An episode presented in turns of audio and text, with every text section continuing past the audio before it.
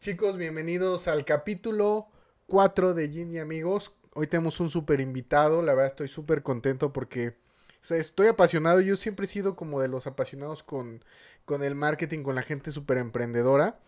Y bueno, co- coincidimos con alguien que de repente voy viendo en Forbes, que eran unos cuates este, chavos que tenían un Ginebra queretano. Y bueno, hoy nos, nos acompaña uno de ellos. Quiero darle la bienvenida a Juan Carlos, bienvenido a tu podcast, Allí y Amigos. Y hoy te tocó con tu propio veneno. ¿Qué onda, Luis? ¿Cómo estás? gusto ¿Cómo y estás? muchas gracias por la invitación. Platícame, fíjate que estaba escuchando la historia, ahorita que estamos en el Behind the Scenes, y yo lo que notaba mucho es que precisamente era como eh, un proyecto que empezó de la nada. Es- tú te dedicabas a los helados. Sí, sí, sí. ¿Cómo se llama? ¿Todavía existe? No, ya no. El helado prohibido. Yo, yo inicio después de la universidad con la parte de los negocios. Yo creo que desde que salí dije yo quiero hacer algo por mi cuenta. Y por una razón u otra empezamos a hacer helados. eh, uno de mis socios actuales, eh, otra persona que, que ahorita ya no- casi no la veo, está en Guadalajara. Y eso fue en 2014, más o menos, que empezamos a trabajar una marca de helados que se llamaba Helado Prohibido, que eran helados con alcohol. Estaba, estaba chingón el concepto, a mí me encantaba porque podías ir a la placita, ibas pisteando, y si estaba, sí traían alcohol, sí lo sentías, ¿eh? Sí, de hecho teníamos hasta opciones, eh, unos que se llamaban Brain Freezers, que era helado con alcohol, tal cual. No Y manches. entonces eran como shotcitos, te los tomabas y te dolía la cabeza por el frío, ¿no? O sea, Es, otro concepto. Y te voy a decir algo, empre- ¿emprendedor se nace o se hace? Pues mira, la verdad, yo personalmente me fui adaptando. O sea, yo creo que cuando, yo recuerdo mucho que cuando entré a la universidad, mi, mi meta era graduarme para trabajar en una empresa y porque yo tenía mucho la influencia de mi papá. Mi papá pues, traba- ha trabajado muchísimo tiempo en una empresa y fue creciendo. Actualmente es un director. entonces yo tenía como esa figura y, y cuando entro a la universidad es como, eso es lo que yo quería en ese momento. Pero al poco tiempo, yo estudié en el TEC de Monterrey y mucho de lo que nos hablan eh, de la cultura emprendedora, ¿no? Creo que fue lo que me fue contagiando a que poco a poco me generara esa espinita de, oye, mejor voy a cambiar mi forma de, de ver lo que quiero hacer y enfocarme en buscar un negocio o en hacer Oye, mi ¿cómo fue? ¿Cómo nacieron los helados? O sea, porque si tuvo que haber un experimento, ¿fue en la peda? De, no, No, es que eh, fue yo yo en la universidad te digo tuve la oportunidad de tener mi primer fracaso, o sea, tuve un negocio de, de publicidad en los taxis, de esos copetes. Sí, de- sí, sí, de sí, los he publicidad visto. como los de Las Vegas. Sí. Eh, fuimos de los primeros en ponerlo aquí en Querétaro, eh, porque eran también unos especiales que giraban. No sé si viste unos Sí. hay unas formas que, que giran. Entonces tenías opciones de tener tres, tres publicidades en un lado y tres en otra. Era como súper innovador esa cosa. De hecho, inclusive cuando salió, un amigo se tomaba fotos en la central de autobuses y decía que estaba llegando a Nueva York. Porque ves que se asemejaban un poco los taxis, sí, ¿no? Sí, esa es la idea. Y, y al poco tiempo de que, de hecho hicimos todo el proceso, tuvimos con el Instituto de Transporte las pruebas, fuimos con el director de transporte de Querétaro, eh, o sea, realmente hicimos todo y llegó un punto en el cambio de gobierno que eh, pasó una ley que era poner como los números, unos, un número de serie arriba de los taxis Por seguridad, ¿no? por que salió. seguridad. Entonces eso no permitía que esos copetes se, se pusieran. Desde ahí fue que fracasó el negocio y lo tuvimos que rematar las Sí. cosas que teníamos. Y me quedé con esa espinita, ¿no? O sea, de querer hacer algo y como un año, un año y medio después, yo recuerdo mucho cuando estaba leyendo una revista justo de, de Entrepreneur Ah, son muy buenas. Muy y, buenas. y un muy buen amigo con el que empecé los helados, en ese momento le dije, oye, quiero hacer un negocio, me parece que contigo puedo hacerlo, pero ¿qué hacemos? ¿no? Y, y- y le dije, están estas dos opciones. Uno eran préstamos, micro, microcréditos. Que es una chinga, ¿no? Sí, sí, no, y era mucho más capital, eran más cosas, ¿no? Mucho más eh, difícil, por así decirlo. Y el otro era helados con alcohol, porque había una marca en la Ciudad de México que estaba haciendo las cosas muy bien y era muy atractivo y dijimos, oye, no es algo tan difícil. ¿Y tú lo probaste? ¿Fuiste a probarlos Sí, al sí, sí, o sea, fuimos a ver las marcas, el probar los productos, y dijimos, oye, podemos hacer creo que algo parecido a nuestro estilo, eh, y pues de ahí nació el lado prohibido. Está increíble, ¿eh? Yo nunca imaginé hasta ahorita que me estás diciendo. Porque yo iba, salíamos de aquí de la oficina y yo sabía que cerraban a las 9. Entonces, si yo llegaba media hora antes, este, pasamos por el helado y ya sabía que era como un relax, ¿no? Como que el relax, bien dicen que depende de las edades, ¿no? Sí. Este, y surge, lo pones y cómo llega armónico, cómo te tocó Ah. la puerta, qué pasó ahí. Pues mira, de que, de que empezamos con los helados, eh, pues yo estuve muy metido allí. O sea, uno de mis socios de los helados es actual socio de La Insoportable. Y lo curioso allí es que, bueno, yo estoy trabajando en los helados en un local que teníamos en el centro. eh, un día me dice Rubén, me dice, oye, eh, yo estoy con Andrés en una empresa que se llama La Insoportable. Estamos haciendo cerveza, estamos haciendo gin. eh, yo me voy a ir a hacer un MBA y a Inglaterra. Entonces realmente no voy a tener a alguien de confianza que esté trabajando en la parte organizacional, administrativa, de crecimiento, de ventas, porque Andrés es un artista, porque él es el que creó Armónico, o sea, es el que el maestro estilador. Es, es la figura que le da el toque de arte. Yo creo que una vida sin arte es una vida sin cultura. Sí. Entonces yo creo que el toque que le da al arte sí se refleja, ¿eh? No, y, y, y en, en la concepción de artista, pues involucras varias cosas, porque es esa gama de sabores, cómo los mezclas, y cómo le quieres la- dar la identidad estética. Son diferentes formas de, de arte. La de él principalmente es hacer el producto, y de ahí viene el diseñador con su forma de interpretar las ideas de Andrés, la fotógrafa para el contenido. Oye, está increíble su contenido visual y su marketing y todo. Yo sí lo vi dije, no manchen, están muy cañones. Y te contestan súper rápido, ¿eh? Sí, pues por lo regular o, o el director de merca o yo contestamos, entonces pues lo tenemos a... Rapidísimo. ¿no? Sí, entonces te decía que eh, yo estaba en los helados y, And- y Rubén fue que me invitó y yo que, oye, pues, a ver qué es, ¿no? O sea, primero que saber, entender. Dámelo probar, ¿no? Déjame ver si me gusta, ¿no? Cuéntame qué onda, cómo está, la- cómo está, qué es lo que piensan, qué es lo que quieren hacer. Y poco a poco me fui involucrado. A mí lo que, a mí lo que me gustó muchísimo es la historia, ¿no? O sea, la empresa surge gracias a que Andrés, eh, actualmente, como te decía, tiene 26 años.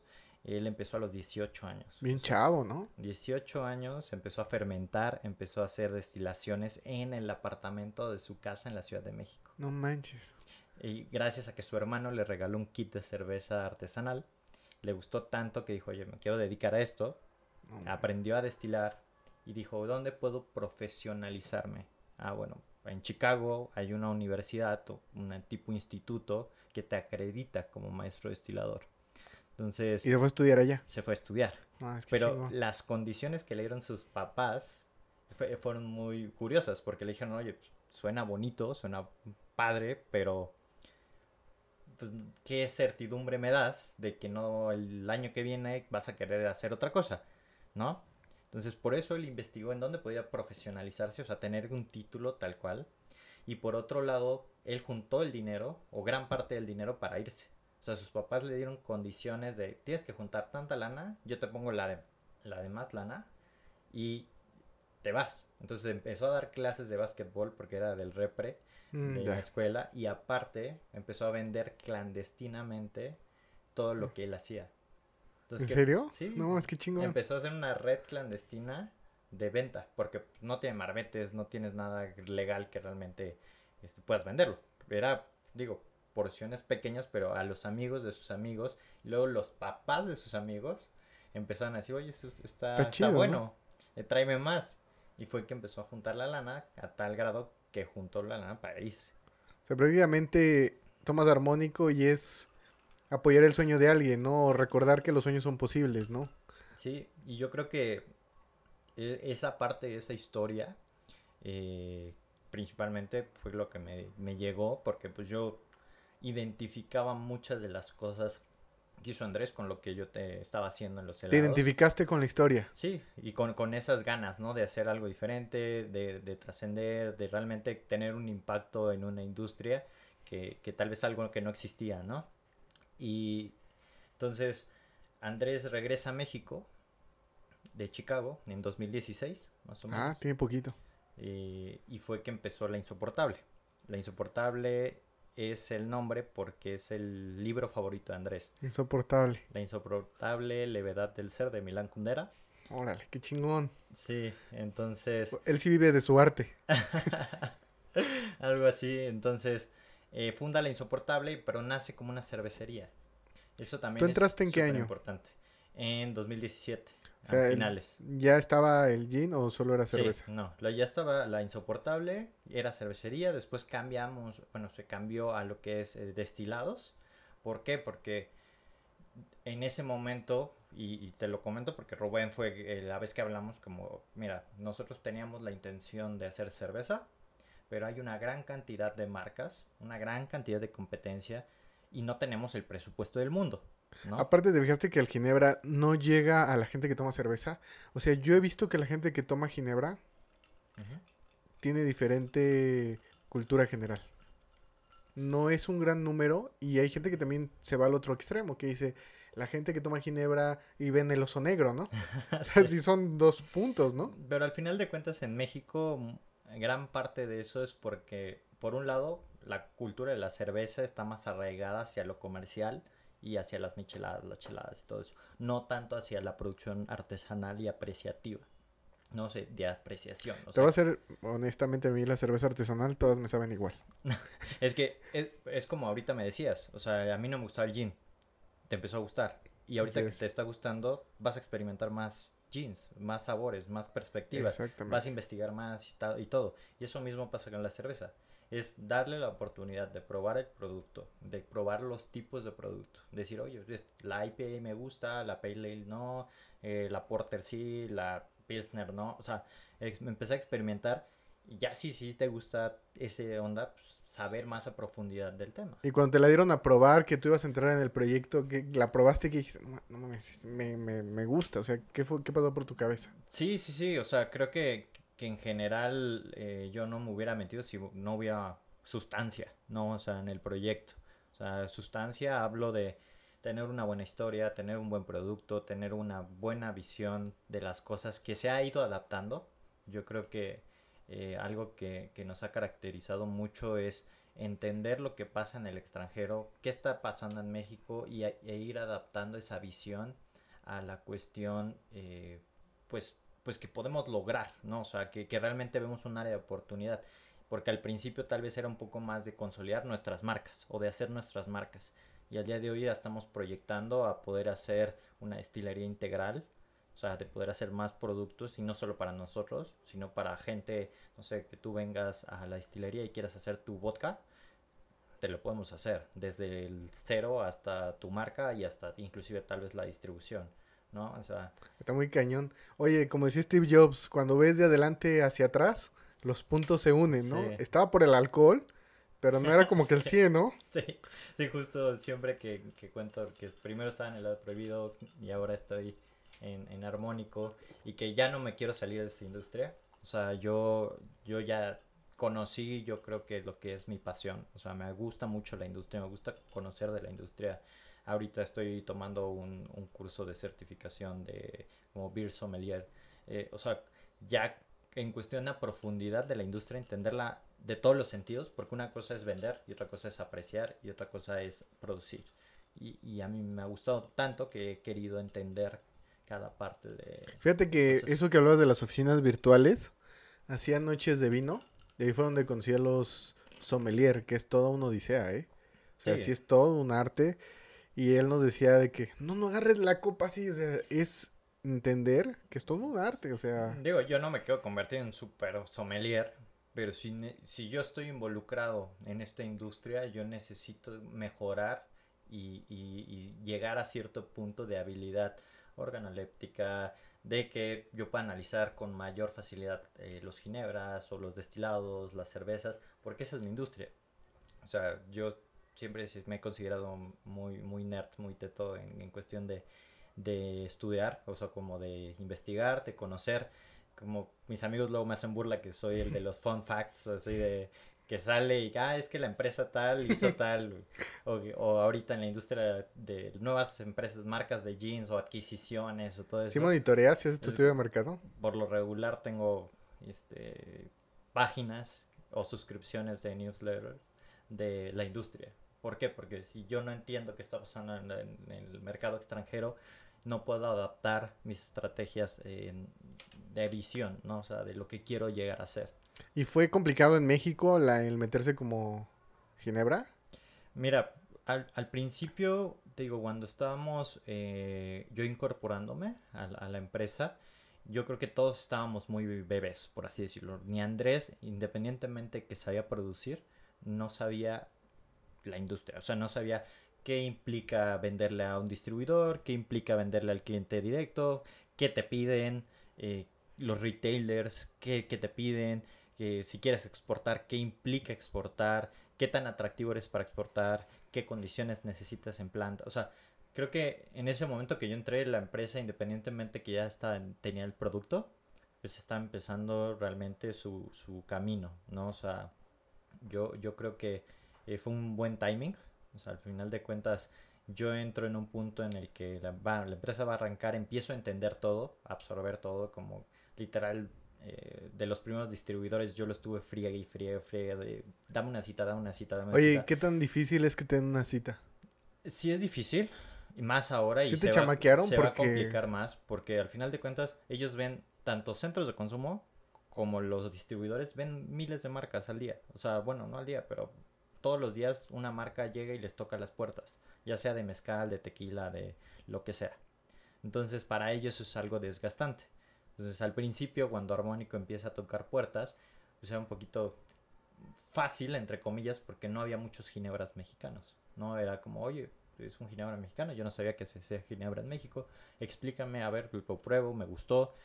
Eh, y, y, y, y esto, nosotros lo que quisimos hacer fue, a ver, estamos vendiendo un producto de calidad, es- estamos diciendo que es un producto de calidad, pero nosotros no tenemos ninguna autoridad en la industria para asegurarte que es de calidad. O sea, sí nosotros sabemos que es de calidad, pero tú lo vas a validar cuando un ente, una institución o alguien que tú pues, en tu mente sea una autoridad de, de ejemplo, Puyol.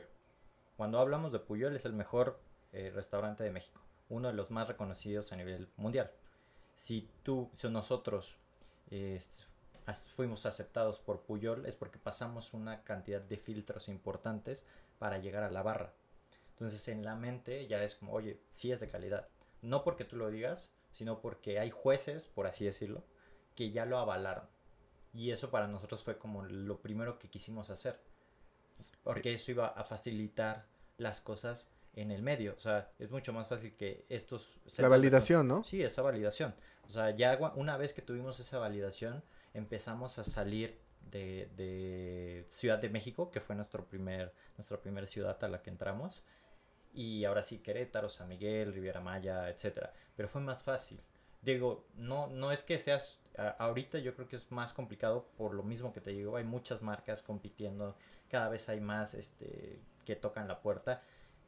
Y por esa misma cantidad muchos no te la abren tienes que tener algo realmente eh, especial para que primero te den la oportunidad y después eh, pues ya en mantener esa, eso, ¿no? Porque bien dicen que no, lo difícil no es llegar, sino mantenerte.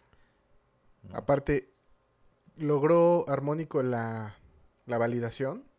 Sí, sí, sí, o sea, ese fue nuestro primer eh, objetivo. O sea, si estamos vendiendo una ginebra de calidad mexicana, vamos a los lugares más exigentes a que validen esa calidad. sí, es cierto, estaba viendo sus posts y quién los repostea. Dije, sí son lugares que dices.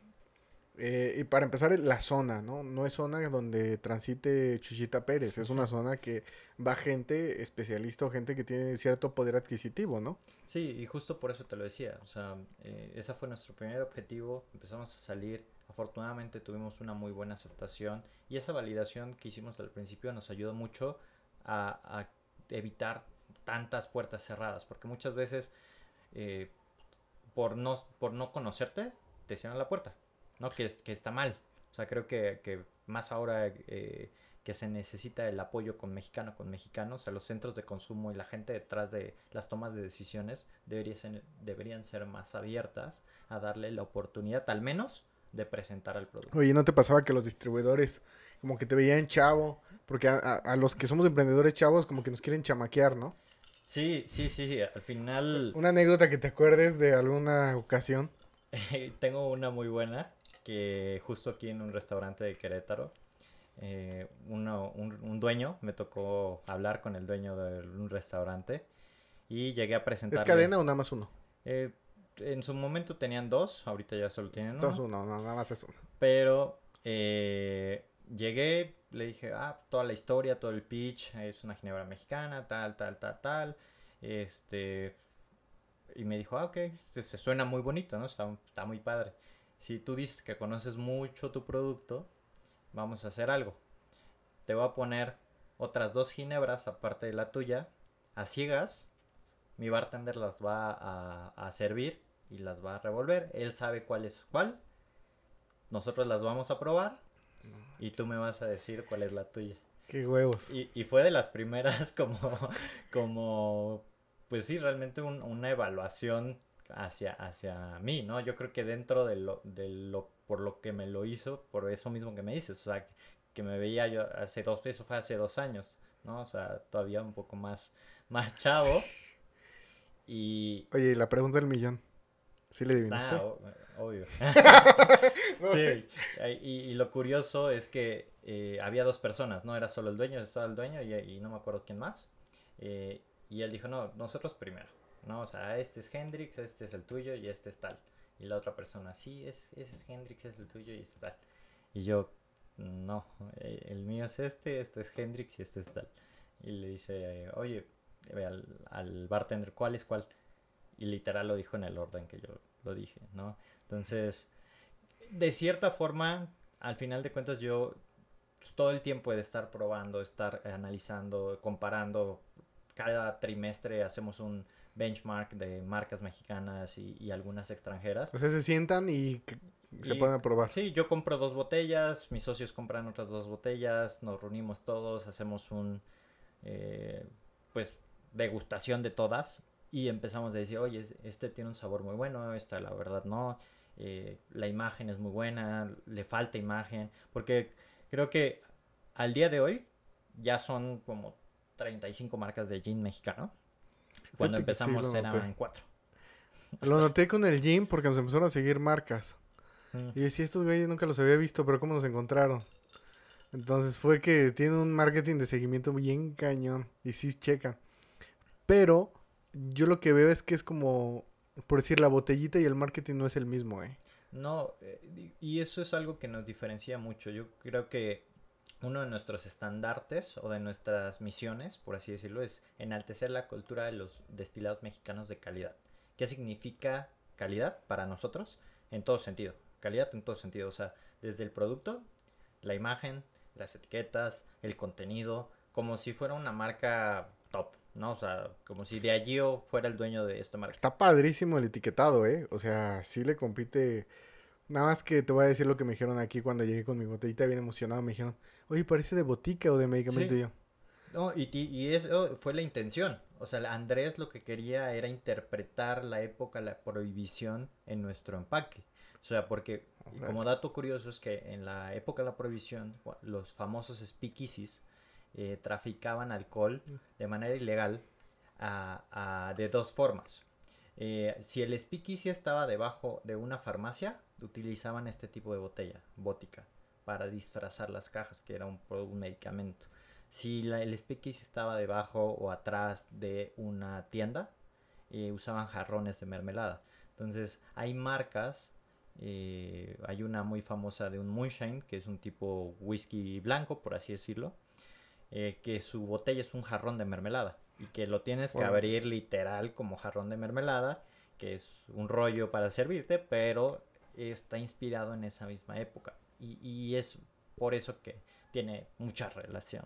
No, sí, está cañón. Y aparte, ¿sabes que Está súper elegante. Para un regalo quedas bien.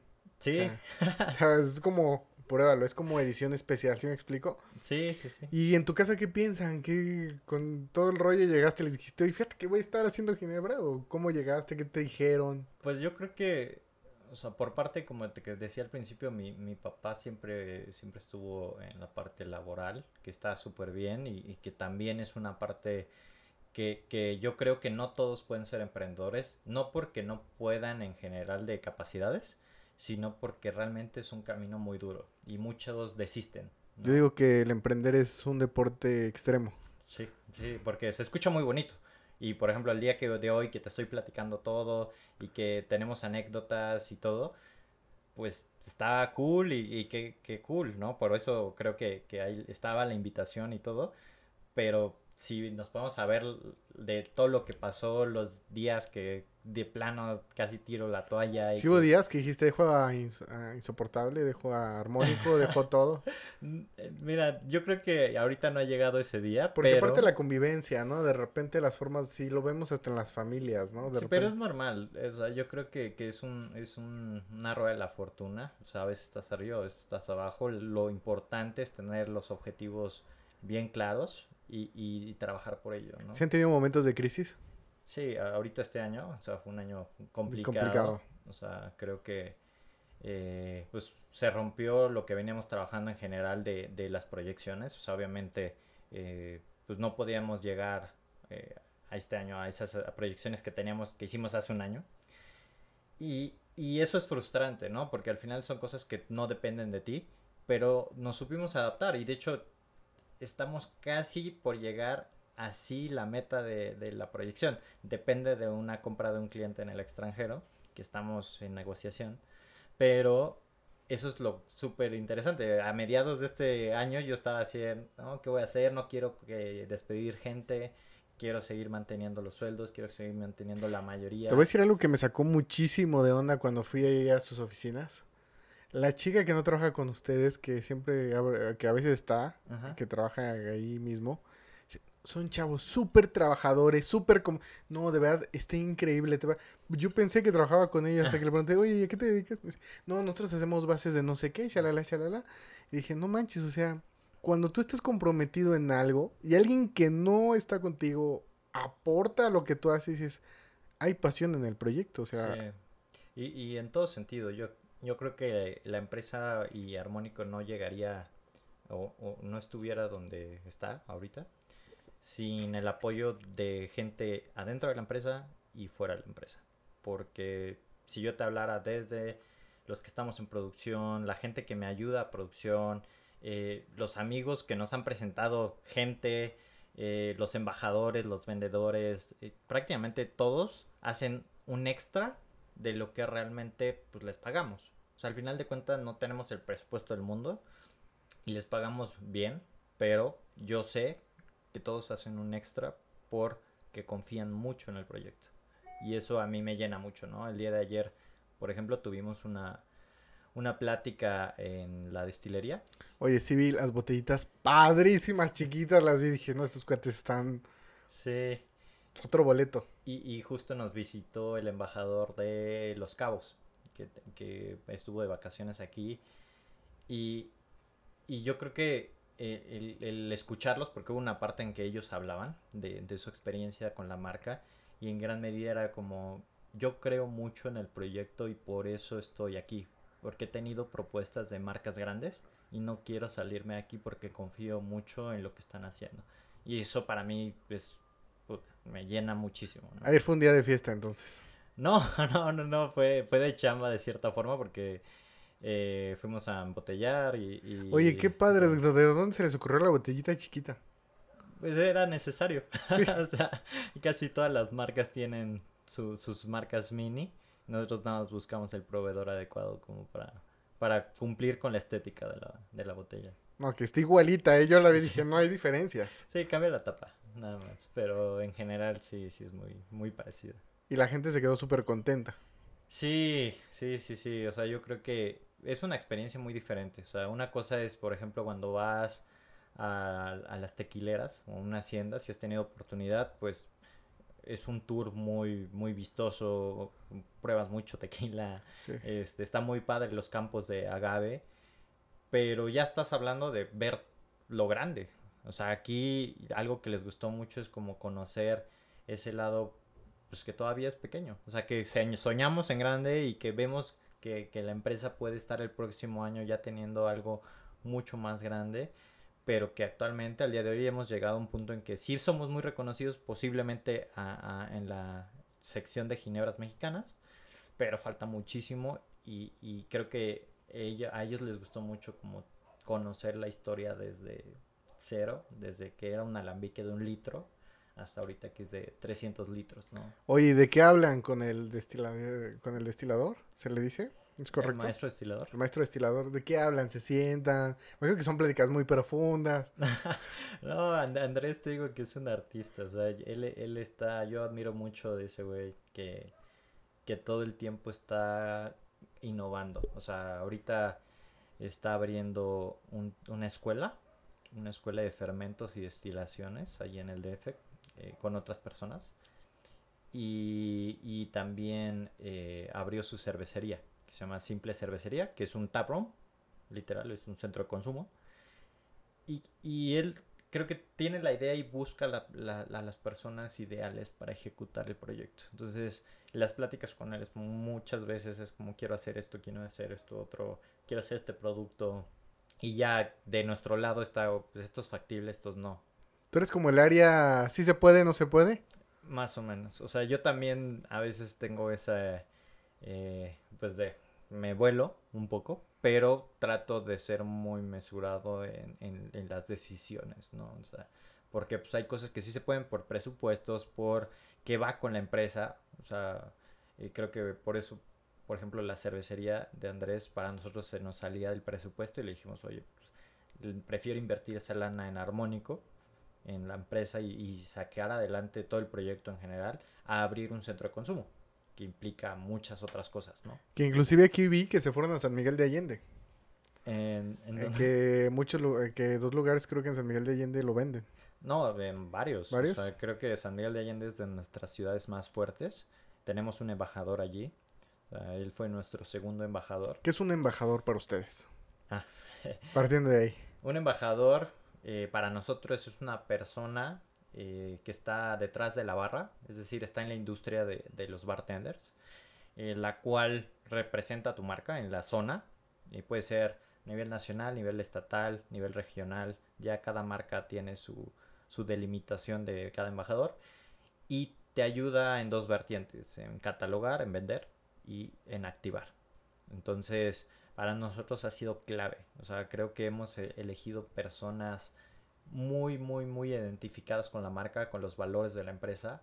Y, eso ha hecho que zonas como Riviera Maya, con Alex Sánchez, eh, el Bajío con Toño Zaragoza y con Miguel Espinosa, y en el norte ahorita en Los Cabos con, con Héctor Ramírez, y en el centro en Ciudad de México con Raquel Ramos, eh, pues nos ha ayudado mucho. O sea, Oye, ¿y se sientan, este, se reúnen todos los embajadores? Fíjate que no coincidimos mucho, de hecho ayer fue una de esas excepciones eh, muy gratas, porque te digo, Héctor llegó ayer de, Los Cabos, eh, Miguel era el que traía a todas las personas de San Miguel de Allende, porque él tiene una escuela de bartenders y se los trajo a conocer, y Toño pidió el día, entonces. Coincidió que gran parte de los embajadores estuvieron en el mismo evento y creo que eso nutre mucho, ¿no? La plática en el coche era como ah, hay estas fermentaciones y estos procesos. Y, o sea, está muy chingón porque todos entienden la industria desde su ángulo. Entonces aportan y, discuten ideas y eso está muy, muy chido. Sí, porque al final de cuentas son los que viven, los que desarrollan, los que hacen. Sí, nosotros como empresa les proveemos herramientas. O sea, herramientas de negociación, herramientas de presupuestos, herramientas en todo sentido y ellos ejecutan, ¿no? O sea, yo no yo tengo un reporte mensual, a ellos me entregan un reporte mensual de hice esto y esto y esto este mes, activé tal, tal, tal, vendí en tal, tal, tal, pero en general tienen cierta independencia de sus horarios, de tal, lo importante son los objetivos, ¿no? Fíjate que eso es bien importante, ¿eh? La libertad, se sienten parte de, no tienen la obligación de estar en donde, pero y aparte conocen, ¿no? Porque ya vinieron, vieron que cómo se hace, qué hacen. Sí. Conocen al artista. Eso es vital, ¿no? No, súper crucial. O sea, yo creo que actualmente la empresa y desde hace tiempo casi en sí trabajamos muy independientes. O sea, cada quien tiene sus horarios, pero sí tenemos los objetivos, ¿no? O sea, el departamento creativo, que es el director de merca, el diseñador y la fotógrafa, tienen ciertos objetivos que cumplir en metas de Instagram. ¿Tú te sientas con ellos? Sí. O sea, yo una vez al mes eh, analizo qué es lo que se hizo y les digo qué fue beneficio en cuestión económica, qué es lo que yo veo que faltó eh, en la estrategia y ellos me darán sus motivos que por qué hicieron esto y esto y esto y esto y, ya. Y se miden los resultados. Fíjate que yo creo que en el marketing les hace falta ponerse la camiseta. O sea, yo he tenido desde community manager, este todo. Pero muchas veces como no saben el proceso y no ven a la gente, no prueban el producto, no están convencidos, no hablan el mismo idioma, ¿eh? Sí, mira, te voy a decir una cuestión que para mí es trascendental en cualquier negocio. O sea, si tú quieres hacer una marca que trascienda, necesitas tres cosas. Lo que es el propósito, canalizar ese propósito al equipo y que el equipo canalice ese propósito al mercado. Entonces, si tu propósito va más allá de hacer lana, porque es lo que es la insoportable, la insoportable quiere trascender en la industria de los destilados mexicanos, o sea, quiere hacer un game changer en México y que sea reconocido a nivel internacional. Eh, y gracias a eso, el equipo está súper comprometido en todas las áreas. O sea, por eso te decía que los vendedores, los embajadores, los de diseño, los de fotografía, todos están muy enganchados porque confían en el propósito. Uh, algo que me encantó de su marketing de ustedes es que el marketing también son ustedes. Sí, sí, de, de cierta forma. O sea, de verdad yo vi las fotos y dije, ay, güey, este güey trabaja acá, este güey trabaja acá, Sí. este güey. O sea, no es la imagen que tomé del banco de imágenes, No. sino son fotos de estudio. Sí, y, y justo por eso te decía, o sea, nosotros en el propósito definimos qué queremos, los valores y todo lo que representa la marca. Y el equipo es quien ejecuta esas ideas para llevarlas a mercado. Ya que el mercado las recibe, nosotros pivoteamos las estrategias, pero manteniendo cierta identidad. Ejemplo, eh, nosotros llegamos a sacar una temporada unas fotos de botánicos, de los botánicos, y sí está cool. Y, está padre que conozcan qué tienen, pero la simple imagen del enebro o de lo que sea realmente no causaba un impacto en el mercado, porque tú puedes poner enebro y pues lo googleas y salen millones de imágenes. Entonces lo que quisimos, bueno, por aquí no va. Va más por la cuestión del diseño único, de los videos únicos de proceso, elaboración de la gente, et- etcétera. Entonces ahí enfocamos más ese esfuerzo hacia ese tipo de contenido. Está viendo que hasta sacaron la playlist Sí. de Armónico. Sí, que ahí es un crack, eh, el director de Merca. Eh, él, él es apasionadísimo de la música y aparte ¿Cómo la encontramos en Spotify? como la insoportable MX y tiene tres eh, listas, que es que llueva Ginebra, que otro de montañas y otro de a- lo que suenan las flores, una cosa así. Cada una es como muy de estacional. Si está lloviendo tiene cierto mood. Si andas en, en road trip andas en cierto mood. Tú de repente la escuchas en el carro. Sí, sí, sí. sí. Pues, es, que es muy buena. O sea, al final de cuentas, no es que sea mi género que más escucho, pero sí tiene una identidad acorde al título, acorde a la temática, y eso está muy padre. De hecho, fíjate que ahorita estamos en el marketing 4.0, que es donde ya el protagonista del marketing es el cliente. Sí, sí, sí. sí. No- nosotros, igual como lo dices, al final buscamos que el cliente tenga experiencias. Y de hecho, el proyecto de la insoportable eh, en el futuro, o sea, próximo, gira en torno a brindarle más experiencia al cliente. Platícanos tu experiencia con Marcus Dantus. Ah. Que vi, hice mi tarea, estuve ahí checando tus redes. No eres una persona que publique muy seguido, las No. historias son muy separadas. Este, sí hicimos nuestra tarea. Inclusive a los productores les dije, miren, él es el invitado. Me dicen, oye, sí es arte sí es parte creativa porque casi no publica, los creativos casi no publican. Entonces sí, ¿verdad? Es, tus redes son muy esporádicas, de repente compartes acá. Sí, fíjate que, que a mí sí me gusta estar en, la- en las redes, o sea, diario estoy viendo qué, qué, qué le comentan a la marca o, o qué sale de los se- de las eh, seguidores que tengo, o sea, que te dije de la industria, eh, personas que yo sigo porque sé que un día que no vea qué hacen puede ser algo que sea una idea para la empresa. O sea, realmente son personas que están cambiando la industria, o las que más sigo, las que tengo en mis stories por lo regular. Eh, igual amigos y todo, pero en, su mayoría trato de, de tener cierto eh, contenido más hacia lo que me genera para mi negocio, mi industria y, mi crecimiento personal. Eh, pero sí, no, no, no comparto mucho, casi lo que comparto son cosas muy puntuales. O sea, la última foto fue de un artículo de Maxwell, pero pues como cosas que sí me gusten mucho las subo. Eh, y en, lo que donde sí subo un poquito más es en historias. Pero igualmente casi casi siempre. Ejercicio. ejercicio, dinero, digo, eh, ejercicio y, y, de la empresa. O sea, de las pláticas que tuve ayer, o sea, cosas de, pues, del día a día de la empresa. Porque me gusta que luego me preguntan, oye, ¿qué hiciste aquí? ¿Cómo lo hiciste acá? Y, y actualmente creo que, que un, el nuevo CV es tu red social. O sea, muchas personas te pueden conocer solo por ver tus redes sociales. Y ahora por una declaración te andas, perdiendo la chamba, ¿eh? Sí, o sea, lo que escribes ahorita tiene más impacto. Todo, todo, todo, todo. Entonces, eh, pues trato de, cuidarlo de cierta forma. O sea, tengo fotos muy viejas, no las he quitado ni nada, pero eh, en todo lo nuevo de los últimos dos años que he estado en la empresa, prácticamente es empresa, ejercicio y, casi nada más. Lo necesario. La fuerte es la, la de armónico. Sí, sí, sí. Es como que más el centro. Y ahora sí, platícanos, ¿cómo, cómo fue la experiencia con Marcus Dantus? Ah, eh, pues mira, fue, fue un evento aquí en Querétaro. O sea, fue, fue Porque lo que me impactó fue que se llevó armónico. Sí, sí, sí. De hecho, le gustó mucho. O sea, me dijo que, que fue es un muy buen producto. Eh, ellos no invierten en su fondo de inversión en proyectos de alcohol.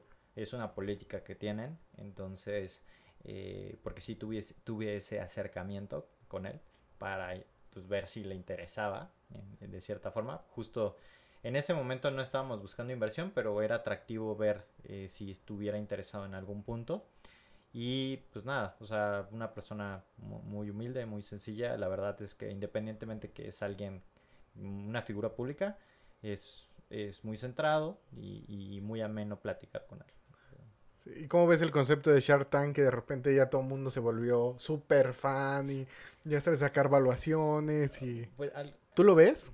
Yo soy súper, súper fan. Dime qué temporada, ¿no? Yo, antes que, empezara en México, yo lo veía de Estados Unidos y realmente el de Estados Unidos al de México es una diferencia enorme. Sí, aparte de los personajes, en Estados Unidos son más pesados. Eh, déjale lo pesado, al final cada uno de ellos es un especialista de cierta área. O sea, estás hablando de un Mark Cuban que es un experto en, en lo que es digital, startups. Estás hablando de John Damon de, de ropa, de, de, cuestión más de marca. Eh, Lori eh, Grenier eh, pues de TVC. Entonces, cada uno tenía una especialidad y el de México no. O sea, el de México es como de chile, mole y pozole o sea, realmente, por ejemplo, en marca este, ¿cómo se llama? Eh, Arturo Elías. Arturo Elías y, y, el de Genoma Lab. Este, este... Bueno. Él. Él. Eh, ellos, eh, Rodrigo. Rodrigo Herrera. Son los más pesados, por mucho. O sea, digo, y Carlos Bremer también está, está, está pesado. Pero ninguno es un súper especialista. Realmente para mí su forma de ver las evaluaciones es súper tradicional. Eh, no, a mí no, es que me, me, gusta mucho, pero el de México se me hace mucho menos calidad que el de Estados Unidos. Que también hay evaluaciones súper altas, ¿no? Que de repente dices, no manches, no lo vale. Sí, sí, sí. O sea, realmente también se la vuela, ¿no? O sea, por el otro lado hay inversiones, eh, emprendedores que pues ya te quieren cobrar solo porque tienen la idea. Y dices, ¿Sí te ha pasado que se, acercan amigos a ti y te dicen, no mames, tengo esta idea? Porque fíjate, característica de los emprendedores que tenemos amigos, este, con mil ideas, que la mayoría de veces no las ejecutan, pero se vuelven a veces tus haters, ¿no? Yo creo que eh, sí, de hecho he tenido acercamientos, en uno me acabo de incorporar, o sea, voy a sacar otra empresa eh, de la industria. ¿Qué, ¿Puedes platicarlo o no? Sí, sí, sí. ¿De qué es tu nueva empresa? Son cócteles naturales enlatados. Eh, o sea, los cócteles más famosos. Eh, hablo un mojito, una paloma, un gin tonic. Eh, los estamos enlatando. Tienen ciertos beneficios y lo que usamos son procesos de elaboración eh, únicos. Es decir, no agregamos nada de saborizantes, ni de gomas, ni de conservadores, ni nada, sino que nuestros procesos de elaboración son destilaciones, hidrolatos, eh, aceites esenciales, eh, todo. Súper natural. Súper natural. Como si tú lo hicieras. Sí, sí, sí. No manches. ¿Y, es la ¿y idea. cuándo lo piensan sacar? En un mes, más o menos. Que va a ser un éxito porque con el encierro nadie quiere preparar nada. De hecho, o sea, con los que me junté son bartenders. Eh, ellos empezaron todo el proyecto en pandemia. O sea, literal buscaron la forma de hacer lana con lo que ellos sabían. Y poco a poco la idea se ha ido amoldando. Y fue que recientemente, tiene unos dos meses, que me buscaron. O sea, como, oye, pues yo sé que tú estás en armónico en toda esta parte y, y necesitamos a alguien que, que se encargue de, pues, de toda la parte estratégica, de marca, de, de presencia en lugares, en estrategia. Y fue que me incorporé. Eh, ¿Y lo platicaste ahí con tu equipo de armónicos? Sí, Sí, sí hubo al final de- no, no hay, no hay un, un problema de interés ni nada de por el estilo porque es completamente otro tipo de producto. eh, que, vi- que si bien armónico se puede ir a enlatar en algún punto, nuestra, nuestro plan de trabajo en armónico está muy fijado en otro tipo de productos y en otro... Y están muy, muy, a- Camino. muy... ah, eh, son abiertos a los cambios y a, la evolución y a la innovación y a- Sí, o sea, en Armónica ahorita estamos muy, muy, muy eh, metidos en, en- en concretar el proyecto eh, grande, o sea, que es realmente tener nuestra destilería en todo sentido, o sea, desde poder hacer saque, que es algo que queremos hacer, eh, hasta poder maquilarle a, no sé, a Diego Boneta, ¿no? O sea, de, de, de cambiar de solo producir armónico y tener una capacidad limitada a hacer más productos, a hacer eh, más cosas y brindar esa opción a, a más personas. ¿Y cómo ves el tema de los influencers ahorita en pandemia? Que les llovieron demasiadas marcas, se sobresaturaron y se perdió mucho el engagement. Si te fijas ya la mayoría no tiene tanto impacto. Mira, a mí de influencers, ¿Tú has trabajado con influencers? Sí, y no, mira, no, yo creo que no hemos tenido, con la mayoría, no hemos tenido muy buena eh, respuesta. O sea, yo creo que principalmente hemos trabajado con locales, micro. O sea, eh, estamos empezando a, a- a trabajar con, con macro. o sea, Te voy a decir nuestra experiencia con micro. Nos sacaron un chingo de cosas, un chingo de Mm. lana. y no- y yo no nunca vi tanto. avance. Sí, sí, ese, ese fue lo mismo, lo mismo con nosotros. Eh, estamos buscando ahora sí eh, influencers un poco más eh, de prestigio y que realmente eh, entiendan la marca. O sea, creo que, que, que solo porque te gusten también está, no, no, no está tan chido. Está muy sobrevalorado el influencer. Sí, entonces buscamos un poquito más alineados en una cuestión de diseño, de, de artista, de, de chef. O sea, son otro tipo de influencers, no tanto el, el típico de que hago tonterías y tengo un chingo de seguidores por eso, sino un especialista en ciertas áreas y con ellos estamos empezando a trabajar y la verdad es que sí es un es, es algo completamente diferente a los primeros influencers este, con locales y micro y todo eso. Entonces al inicio fue así de, chin, y ahora este cuate me publicó, me posteó, pero yo no veo avance. Sí, o otros que te decían, oye, te, dame una botella porque es el cumpleaños de mi mamá y te voy a postear y todo, y pues sí te posteaban y todo, pero no, no jalaba. No tiene el impacto. No. Y de hecho hay una gran población de gente que es influencer, pero por lo mismo de que este lo siguieron, pero sus impresiones son muy pocas. Sí, no, y muchos, algunos tienen eh, que compraron, eh, la verdad, a mí, a mí eso, me gusta alguien que sea un experto en su área, o sea, que sea un chingón, o sea, un chef súper reconocido como Aquiles Chávez, que es súper seguido, si ese güey te exige eh, que le des 30 botellas, pues, lo vale, porque es súper reconocido y es un experto en su, en su tema, ¿no? O, o, no sé, Diego Boneta, te, te repito, güey, si ese güey te pide lo que sea, lo va a valer porque tiene una trayectoria impresionante. ¿Sí les ha pedido Diego Boneta? No, Dije, no, no, no, no, o sea, es estoy, un- estoy dando una nombres. tentativa, ¿no? Sí, sí, sí. Sí, yo también era lo que estaba viendo, que no todos. Yo me voy más hacia los artistas.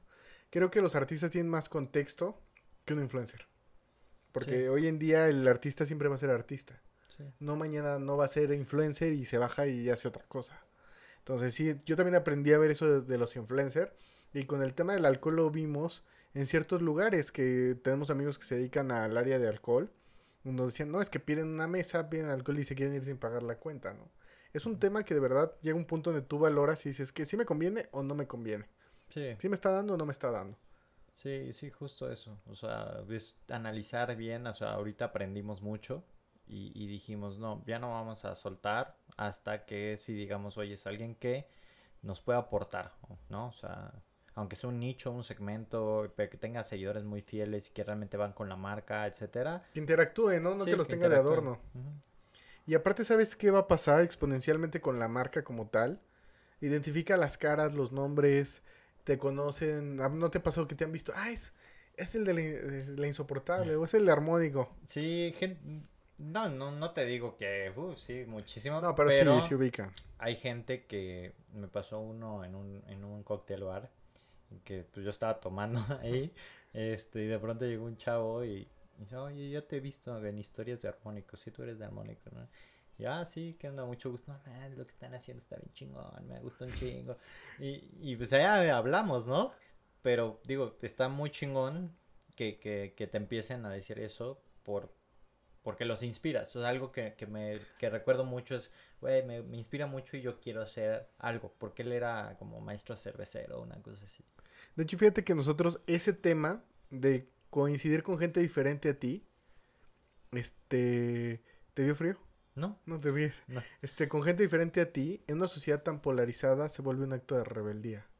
O sea, gente innovadora, gente que el platicar hoy en día es, para mí, es parte de un proceso creativo, porque a veces te escuchas y dices, no mames, esto sí es cierto. Sirve como catarsis, como exorcizar Sí. nuestros demonios y decir, esto es lo que pasa, esto es lo que veo. Y también pasa con las ideas. Las ideas igual, se van, regresan a nosotros en otro punto, donde estamos un poquito a lo mejor más maduros, vemos Sí. las cosas desde otro punto. Sí, ju- justo, por ejemplo, en la empresa que estamos en una etapa en que estamos empezando a levantar capital, eh, meter más inversionistas, eh, estamos tratando de tener un consejo eh, directivo muy robusto, es decir, expertos eh, en otras áreas. Justo una parte que, que hablábamos era que necesitábamos a alguien sí, sí pesado y de renombre, eh, pero que en un área completamente diferente a la que fuera alcohol o, restaurantes. ¿Por qué? Porque ellos pueden dar aportaciones desde otro ángulo fuera de lo que nosotros vemos el día a día y entendemos al día a día. Y que eso nutre mucho a la empresa, las tomas de decisiones, ¿no? Entonces, eh, eso mismo que mencionas, ¿no? O sea, al final es una mezcla de ideas de distintos ángulos y que las vas reinterpretando, la que tú tenías, las vas mejorando, la vas adaptando porque te das cuenta de ciertos ángulos que tú no veías.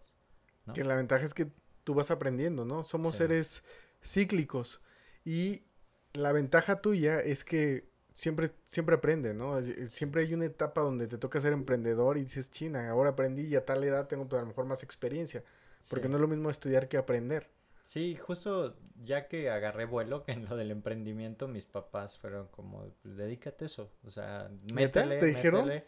Mi mamá sí es emprendedora, o sea, ella sí tiene sus negocios, pero lo tuvo a una edad ya grande, o sea, no, no es, todo el tiempo fue Tu trabajo. papá te dijo, bueno, ok, dedícate a eso, pero me trayendo dos botellitas. Casi, casi.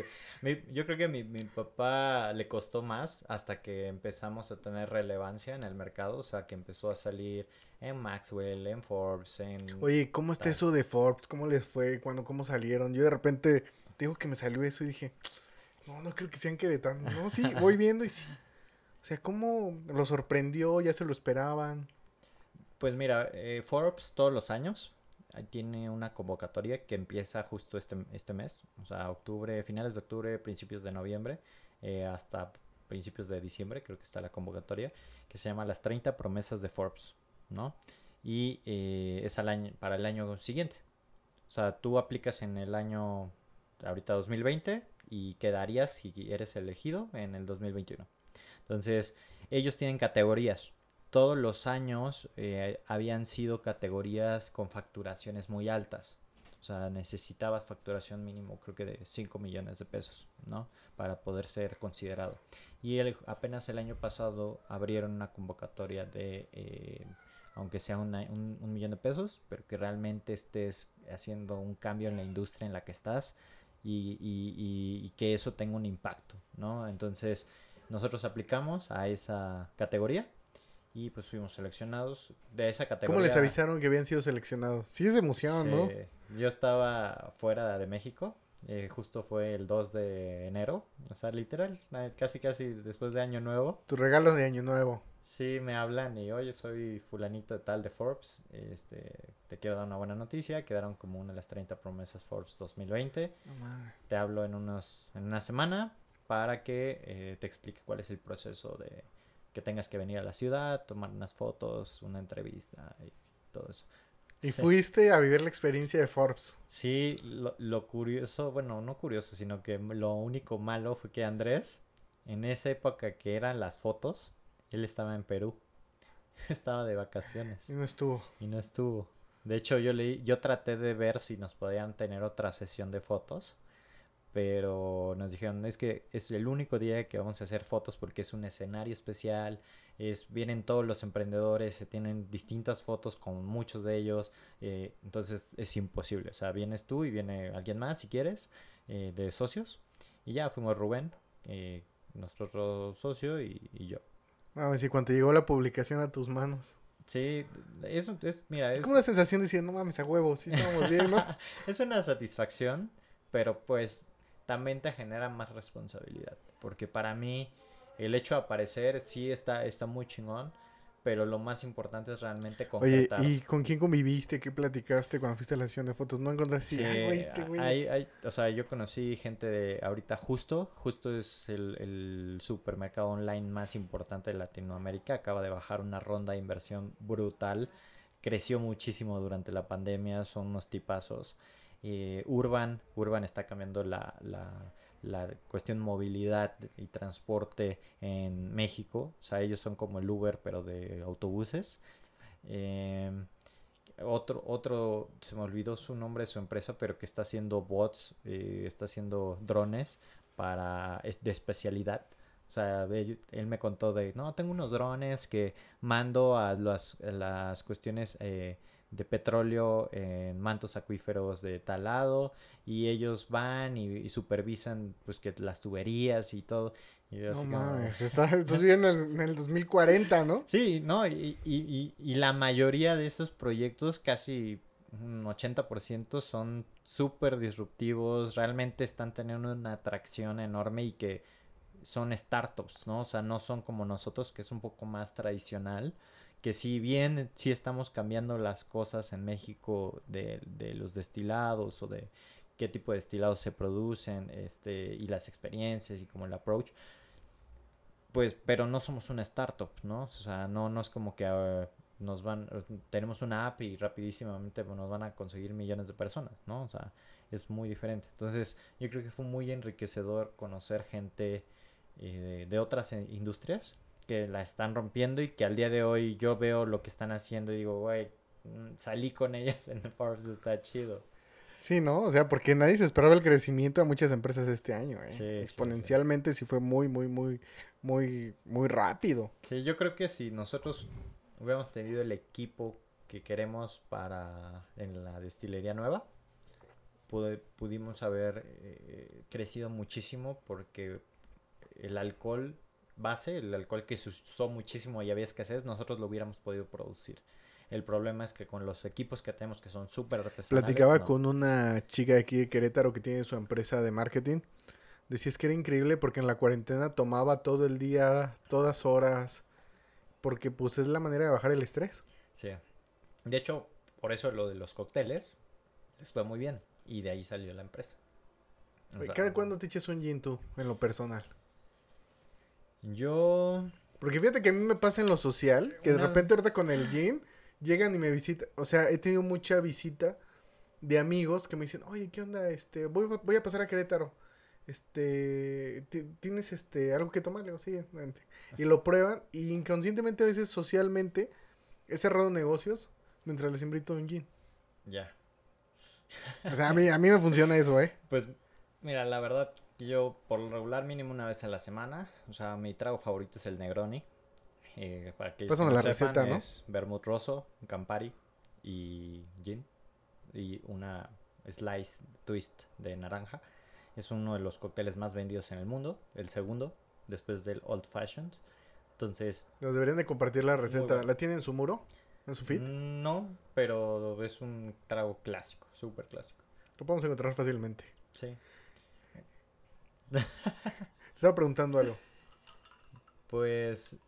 Em, ah, de las empresas que arrancaron y que te hubiera gustado tener maquinaria ah, para dar abasto en la pandemia. Sí, de, no, no de abasto, sino de poder producir alcohol. O sea, nosotros estamos limitados a, hacer ciertos, ciertas producciones, cierto tipo de productos. Pero vendieron un poquito más en pandemia. Eh, online, online sí. Pero como nosotros dependemos mucho de la venta en centro de consumo, pues eh, se, cerró. Eh, nosotros, digo, no, no, te lo había comentado, pero nosotros tenemos una estrategia de centro de consumo, retail y exportación. ¿Qué significa? Que nuestro enfoque está en retail. Porque para ti Luis, es mucho más fácil probar armónico en tu restaurante favorito que te vayan y te lo recomiendan. Pagar 150, 180 pesos. A que si de cajón vas a la europea, quieres un gin y no lo conoces, nunca lo has escuchado, lo ves y no sé si voy a gastar 450 eh, pesos por un gin que no conozco. Se ve bonito la imagen y todo, pero nunca lo había probado ni escuchado. Entonces, nuestro esfuerzo principal se fue a centros de consumo. Ahorita estamos en proceso de entrar a Castellana, City Market, Europea y todos ellos. Y bueno, al mismo tiempo ya exportamos, pero pues nuestra exportación principal va a ser a Estados Unidos. Entonces, para eso también necesitamos un músculo de producción y financiero importante que poco a poco estamos llevando a cabo, ¿no? Que entrando a City Market y a todas esas marcas sí va a ser un boom, ¿eh? Mira, sí, o sea, yo confío mucho en que la venta va a crecer muchísimo, pero eh, la gente no ve detrás todo el gasto que implica. O sea, hablo de promotoría, tener realmente un aliado estratégico en logística, porque si no te esperas, no te firman las facturas, etcétera, y lo haces con paquetería, se hace un rollo. Eh, el, que te, el que tu marca ya tenga detrás toda esta inversión en centros de consumo, en publicaciones, en que ya, ya mínimo, si hablan de Ginebra mexicana, tú eres una de las tres opciones que se les viene a la mente. O sea, porque por lo regular, cuando hablas de cualquier cosa, máximo, la, en general, en promedio, son tres, cuatro marcas que tú llegas a pensar. Porque son las que más ves. Ejemplo, no sé, de, yo no fumo, pero muchas veces como cigarros, ah, Marlboro, Camel, etcétera. Eh, pero son tres o cuatro marcas. O sea, en la mente humana, independientemente que hayas visto miles, las que más se te quedan son pocas. Nosotros hicimos un estudio de mercado para saber, porque originalmente el podcast era sin alcohol. Okay. Era sin alcohol y el primer invitado que tuve, no, el segundo, un fotógrafo, me dijo, yo le pregunté, oye, ¿qué vas a tomar? Me dijo, Ginebra con agua tónica. Y dije, va. Pues te voy a decir que nos aventamos dos, horas y media. Yo salí súper bien y dije, ah, güey. Digo, pero no les voy a dar publicidad a estos cuates, ¿no? Entonces me di a la tarea, investigué que el código simbólico del alcohol, la gente que, que, que va a los bares, ¿qué busca? Romper la rutina, el desestrés. Y me di cuenta que en esa entrevista la gente dice más que cuando no le das alcohol. Fluyó. Y me he dado cuenta, o sea, aquí ha habido cosas de que, imagínate, en el podcast antepasó una chica, su relación toda la vida nos viene diciendo que la terminó, ¿no? Y no la había hecho público, o sea, cosas que el alcohol te quita el estrés, o sea, lejos de todo, te exorciza tus demonios. Sí, desinhibe.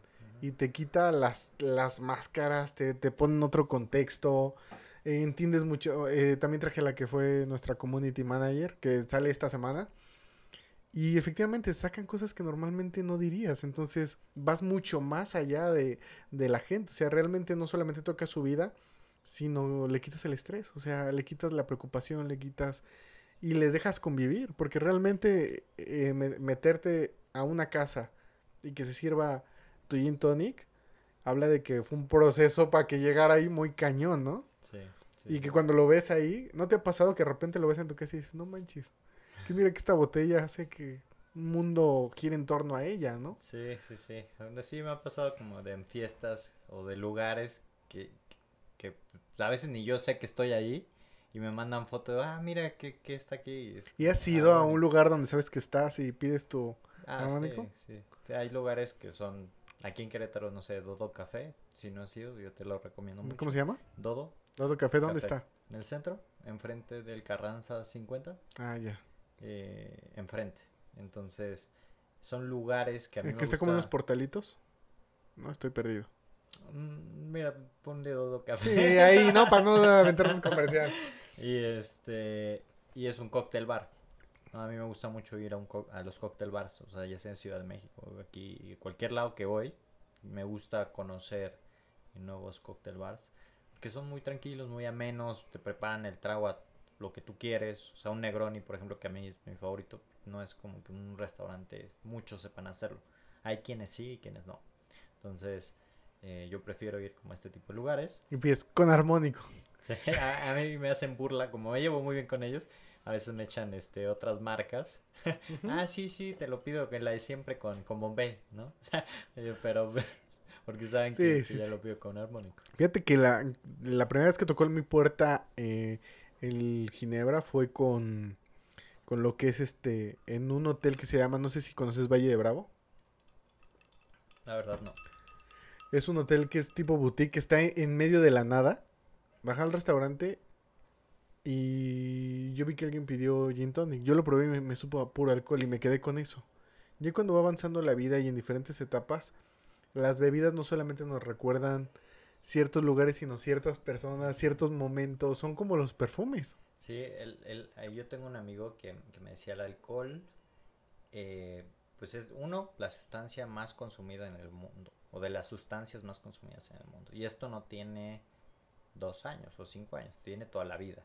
O sea, desde los orígenes de las civilizaciones se toma alcohol, de cierta u otra forma. O sea, la hidromiel, la cerveza, el vino, etc.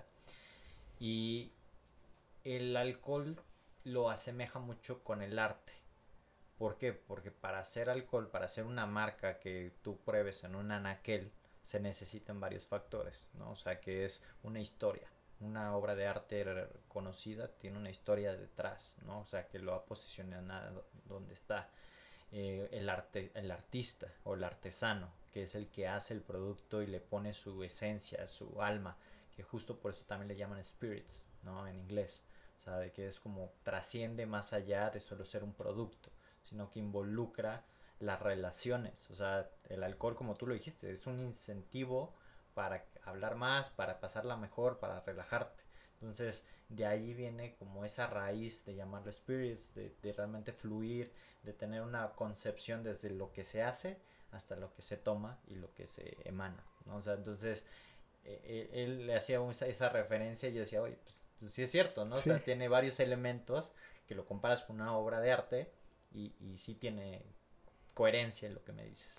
Sí, aparte me decía, el primer, el capítulo 1 con Leonardo Acenato nos comentaba de que una casa sin arte no está completa. Si todo es una casa, le dice que lo invitaron a la inauguración de una casa y llegó carísima la casa y le dijo, está muy bonita tu casa, lo que quieras, pero no tiene arte. Le falta algo. Sí, o sea, una casa debe tener arte porque simboliza no solamente todo, sino presente, pasado y futuro. ¿Estamos de acuerdo? Y como emprendedor, ¿qué es lo que más te ha gustado trabajo? ¿Qué es lo que más te ha gustado aprender? Yo creo que algo que es súper importante y que a veces los emprendedores tomamos a la ligera son los socios. O sea, porque no es como que, ah, sí, mi super cuate y ya con él voy a hacer business, ¿no? O sea, porque muchas veces él tal vez no tiene ciertas aptitudes, actitudes a la hora de la hora que necesita el negocio. Los business, ¿no? sí, sí, sí, también, ¿no? O sea, que, que yo creo que eso es algo que he aprendido mucho, o sea, realmente poder involucrarme con personas que aporten. O sea, yo sé que Rubén, mi socio, me aporta tal cosa y yo no espero más de él, más que esa cosa. O sea, porque yo sé hasta, yo lo conozco. Y con Andrés igual, yo sé que es un artista súper bueno y sé que de dónde a dónde él hace y es algo que yo necesito. Y ellos saben qué esperan de mí. O sea, qué voy a darle a la empresa, ¿no? Entonces, eh, creo que es importante o sea, conocerlo y, es lo que más he aprendido. O sea, en mis primeros negocios yo creo que algo que me que, aprendí mucho fue eso. Actualmente ya tanto con la insoportable eh, como este nuevo proyecto, sí me fijé mucho con quién y qué van a aportar. Que muchas veces puede pasar de que, ah, sí, solo es, no, no va a hacer nada y eso crea conflicto y luego empieza el, el famoso, no, tú no haces esto, no, y, y, tú no, y yo esto, yo sí lo hago y tú no. Y, o sea, es un tema. ¿Sí te llegó a pasar? Sí, sí, sí. O sea, por eso, por eso mismo te lo digo. O sea, al final de cuentas, yo, yo creo que aprendí mucho de eso. Eh, y otra cosa, pues que realmente eh, pues se transmita lo que el fundador O sea, porque si bien yo no entré a ninguna de las dos empresas ahorita, o sea, yo no empecé de cero, o sea, de Andrés eh, ya estaba la empresa y la, el producto, pero realmente estaban unos cimientos muy fuertes de lo que quería hacer, que poco a poco te, se iban re, reinterpretando, ¿no? Pero, pero ya, pero es súper importante, o sea, tener el propósito súper definido y creo que eso también es súper clave para realmente eh, trascender. Sí, porque ya cuando ves, llegas a tu oficina a ver las botellas, es como, híjole, no manches, y aquí ya están todas, ¿no? ¿No te ha pasado que, que llegas a tu oficina y dices, híjole? Pues porque a mí en lo personal cuando me apasiona algo, si es así, no mames, hasta lo veo tres veces, ¿no? Lo limpio cuatro veces, ¿no? Sí, digo, a mí me gusta mucho, independientemente que me toque ir a embotellar, a, que es lo tedioso, o sea, yo creo que... ¿Es pesado embotellar? Sí, sí, o sea, tal vez yo, yo creo que la primera vez hasta vas así, eh, sí, súper chingón, no mames. Vamos a embotellar. Por ejemplo, ayer el embajador de, de Los Cabos, y, que fue a la planta, estuvimos ahí, conoció. ¿Este quieres embotellar un rato? Se embotelló un poco porque dijo, güey, quiero embotellar. Y luego fuimos a la oficina y fuimos a etiquetar, porque ahí tenía todas las cosas de etiquetar. Y, y, y le dije, güey, neta, ¿quieres ir? Sí, sí, sí, quiero conocer la experiencia de él. Y digo, pues sí, o sea, está chido, porque pues no siempre estás en contacto de una marca eh, pues de alcohol y, y, y, conocer ese proceso, qué es lo que está haciendo, está muy chingón. Ya cuando empiezas a hacer, no sé, por ejemplo, el año pasado que tuvimos la, el pedido de Londres, que eran... ¿Cuántas botellas fueron para allá? Como 2500. No manches. Entonces, era una friega. Y en, en, vez de decir, sí, vamos a embotellar, era como, toca otro día embotellar. No ¿En cuánto tiempo lo embotellaron?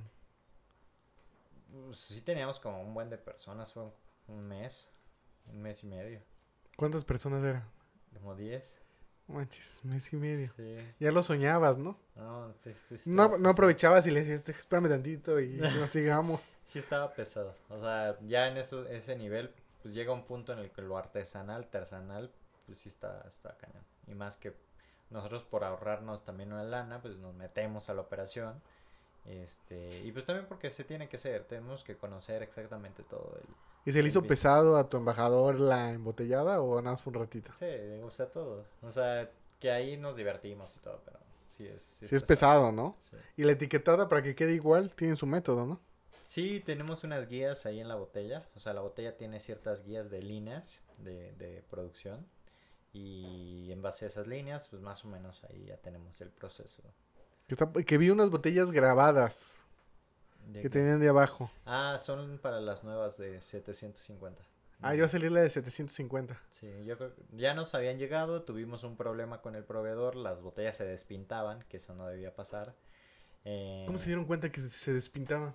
Cuando estábamos en embotellado, se empezó, o sea, literal mi mano acababa café. Entonces era como, güey, esto no lo podemos vender. Nunca te había pasado. No, es que estas, por ejemplo, son vidrio ámbar. O sea, no hay forma que se despinte. Las otras son pintadas. El tema de que elegimos pintadas porque nos dijeron es lo mismo, o sea, va a lucir igual y no pasa nada. Y es un poco más barato. Y el vidrio ámbar es por temporada. O sea, si tú, tú pides una vez al año, si no pides las que necesitas, ya valió. Nos dijimos, no vamos a correr ese riesgo, mejor vamos a pintarlas. Si quedan igual, pues no hay bronca. El problema Dio fue sorpresa, que, ¿no? Sí, la regresamos y fue un rollo. O sea, ahorita apenas nos las van a entregar otra vez pero pues todo corrió ya por parte de la empresa como garantía de, de, que iba a llegar bien. ¿Cuántas botellas van a tener de 750? Es que el pedido mínimo eran 8000. 8000 botellas. Sí, sí. Sí, son un buen, ¿no? sí, son un buen de pallets. Oye, que se despintaron todas estaba cañón, ¿no? Sí, no, fue un rollo. ¿Y quién se dio cuenta de ustedes? yo. ya estábamos embotellando y... Dijiste, un momento, mi mano está oscura, Igual cuando ¿no? le mandé a Andrés al DF, le llegaron despintadas y güey. Y yo, porque aparte está cañón porque los lo- cuando lo embotellamos haces el filtro. Y dijimos, bueno, tal vez al solo algunas. Y cuando las mandábamos o ahora se despintaban por el movimiento y todo eso. Entonces, Y el etiquetado. Y ahorita, con las tablas, con todo lo vivido, ¿qué consejo le darías al de hace cinco años, al Juan Carlos de hace cinco años, que dijeras, no manches, güey, ten cuidado con esto? O sea, porque si un punto donde te sientas y dices, no mames. Yo creo que, por un lado, invertir a largo plazo. O sea, yo, eh, como te lo decía al principio, era muy teto. Entonces, eh, yo invertí en bolsa. O sea, ¿Invertiste en bolsa? de Estados No Unidos. manches. Eh, ¿Y cómo te fue? Llegué a invertir en Facebook, en Apple. Y cuando, cuando salió la bolsa Facebook en 2013, eh, yo fui, el- bueno, bueno, yo compré el día que salió, ¿no? O sea, compré en 33 dólares eh, acciones. Y todo ese primer año cayó cañón. O sea, yo creo que yo vendí con pérdida. Y este, porque dije, no, pues yo quiero mover mi lana y ganar lana, ¿no? O sea, entonces eh, perdí allí, pero gané con Apple y gané con otras. Y saqué mi lana para irme a un festival a, a Europa. Pero, Mm, o sea, si yo lo hubiera dejado. Ahorita vez estarías, de ahorita serías es exportador del insoportable, ¿no? O sea, pero eso es un ejemplo, solo un ejemplo, ¿no? O sea, yo creo que, que invertir a largo plazo, tener Le decisiones. perdiste la fe, viste, dijiste, no mames. Ah, ah, no, pues quería mover el dinero rápido. O sea, yo creo que no. O sea, quería ganar algo para sacar y La, en inme- otras la inmedi- inme- inmediatez, ¿no? Lo que... y no tanto pensar en el largo plazo. De que en ese tipo de inversiones, en ese tipo de empresas sí es súper importante, ¿no? Y era el timing perfecto como para, para aguantar. Siempre fuiste emprendedor, siempre fuiste, no te ves como Godines, este, No, y, nunca te viste como y Godines. sí lo, o sea, Que digo, está muy bien, tengo amigos No, no, Godines no. que los quiero mucho, pero últimamente, o sea, a mí que yo me he puesto a pensar, a ver, ¿qué quiero? Ahorita estoy en la insoportable, quiero crecer con la insoportable, quiero seguir siendo, pues, el que dirige en la insoportable. eh, aparte, digo, están saliendo otros proyectos, ¿qué es lo que quiero, no? O sea, porque va a llegar un punto en el que tal vez eh, no, ya no, el ser solo el director de la insoportable, para mí no, tal vez no sea algo que yo quiera por la disposición de tiempo, las responsabilidades, etcétera, ¿no? Ahorita pues me llenaría muchísimo de aquí a 5 años, pero a 10 años, no sé, posiblemente ser más inversionista y no tan operativo. O sea, el productor nos, nos dejó una pregunta que se la hacemos a todos los invitados. Y tú en tu vida hay un nivel, ¿no? Un nivel que estás ahorita, puede ser el nivel medio, un ejemplo. ¿Qué sientes que le hace falta a Juan Carlos para llegar al siguiente nivel? Porque uno sabe, ¿no? Dice, híjole, creo que esta área tengo que trabajarla, esta parte tengo que trabajarla, pero siempre hay algo que, si esto, esto, esto lo pulo, yo puedo llegar al siguiente nivel. yo creo que si bien siempre he sido disciplinado, o sea, me falta ser más, con más organización, sea, ser más organizado. Creo que tengo a veces muchas cosas que hago y no las registro al 100%.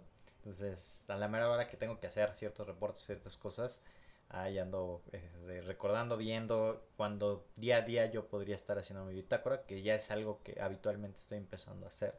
O sea, poco a poco. Pero sí es algo que me ha...